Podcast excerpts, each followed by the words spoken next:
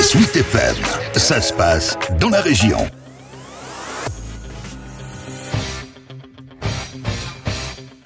Pas encore de retour à la normale en boxe anglaise. La crise sanitaire a fait reculer le nombre de boxeurs pros dans notre pays. Ils sont actuellement 240, soit deux fois moins qu'avant le Covid. Pour insuffler une nouvelle dynamique et revaloriser la discipline de manière générale, il faut plus de chocs franco-français, plus de combats entre tricolores qui parfois ont tendance à s'éviter, d'après le normand Robin Dolpierre. C'est le nouveau président de la Ligue nationale de boxe professionnelle. Les boxeurs veulent, un palmarès vierge de toute défaite, quoi. C'est surtout ça. Ils veulent 20 euh, combats, 20 victoires.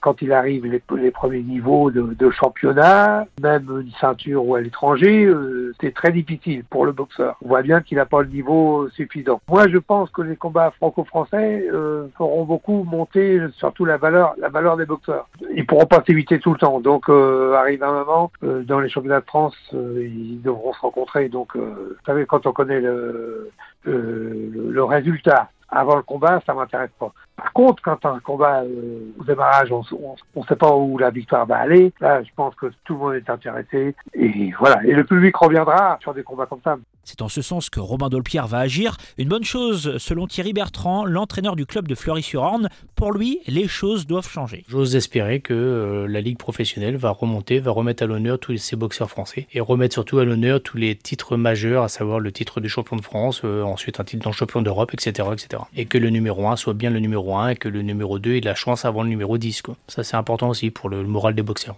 Ça n'a pas toujours été le cas. Pour certains boxeurs, se produire loin de la maison à l'extérieur semble être la solution en ce moment pour monter sur le ring en cette période encore troublée par le Covid, même si l'organisation de gala repart progressivement en Normandie. Pour mettre sur pied des soirées boxe, la co-organisation est une piste intéressante d'après Thierry Bertrand. Bah bien sûr, puis la co-organisation automatiquement veut dire avec euh, deux clubs euh, entre autres, et les deux clubs en rassemblant leurs finances peuvent arriver à, faire un gala complet quoi. Pour prendre moins de risques, pour pas qu'il y ait le chute du club tout simplement, et puis euh, retomber sur nos pieds quoi. C'est pas gagner de l'argent, c'est retomber sur nos pieds on arrive à un niveau quand même professionnel où ils sont entre 5 et 10 combats et automatiquement les bourses ne sont plus les mêmes et le club ne peut pas suivre. Il faut automatiquement des partenaires, euh, il y a des frais de déplacement, il y a tout ça et le club peut pas se permettre de, subvenir à tous ses besoins. Ah, euh, un, un, gala complet peut facilement atteindre les deux chiffres en milliers d'euros. Donc voilà.